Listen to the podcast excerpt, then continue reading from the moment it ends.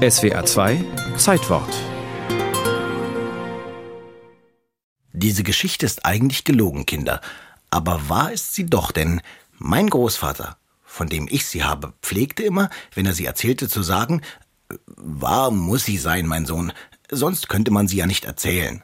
Das ist kein klassischer Anfang eines Grimmschen Märchens.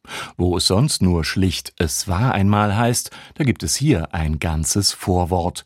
Und darin steckt ein ganzes literarisches Konzept. Märchen sind Lügen, die als Literatur wahr werden. Das heißt, Literatur hat ihre eigene Wahrheit. Das ist das poetische Selbstverständnis der Brüder Grimm, und sie haben es hier direkt in ein Märchen geschummelt. Der Hase und der Igel. 1843 erschien es in der fünften Auflage der Kinder- und Hausmärchen. Ich bin all hier. Beziehungsweise eigentlich erschien es schon früher, nämlich am 26. April 1840 in der Hannoverschen Zeitung. Es war an einem Sommermorgen im Herbst. Ein Sommermorgen im Herbst? Auch die schönste Märchenaufnahme kann mal einen Verleser haben, aber das nur nebenbei. Es war natürlich ein Sonntagmorgen, als der Igel aufs Feld hinausging und dem Hasen begegnete. Wie kommt es, dass du hier schon so früh am Morgen im Feld herumläufst? Ich äh, gehe spazieren, sagte der Igel. Spazieren, spazieren, lachte der Hase. Du könntest deine Beine zu besseren Dingen gebrauchen.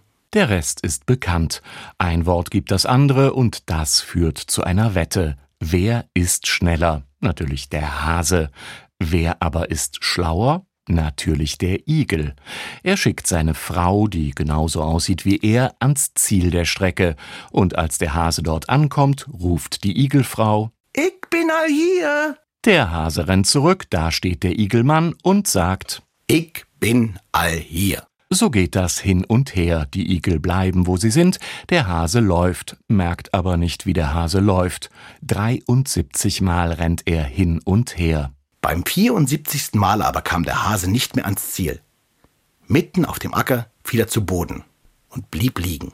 Tot bleibt der Hase liegen im Originaltext und das Blut läuft ihm aus der Nase traurig. Und dennoch gehören seit je und bis heute dem Igel alle Sympathien. Na gut, der Hase grüßt den Igel nicht und ist einer, der auf seine Weise ein vornehmer Herr war und grausam hochfahrend noch dazu. Dafür ist der Igel ein, pardon, Kotzbrocken von Haustyrann, was auf neueren Aufnahmen des Märchens gern unterschlagen wird. Wenn es da heißt, Frau, beruhige dich. Froh, beruhige dich, das ist meine Sache. Dann heißt es im Original, Weib, Hals, Maul.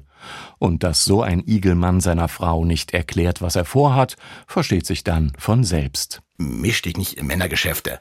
Marsch, zieh dich an und komm mit. 1840. Das ist die Zeit des tiefsten Biedermeiers und eines entsprechenden Biedersinns. Das Märchen wird er am Schluss ganz deutlich. Und die Lehre aus dieser Geschichte ist erstens, dass sich keiner, und wenn er sich auch noch so vornehm dünkt, einfallen lassen soll, sich über einen kleinen Mann lustig zu machen. Der Stolz des kleinen Mannes, der kein großer werden will. Die bürgerliche Revolution findet erst acht Jahre später statt.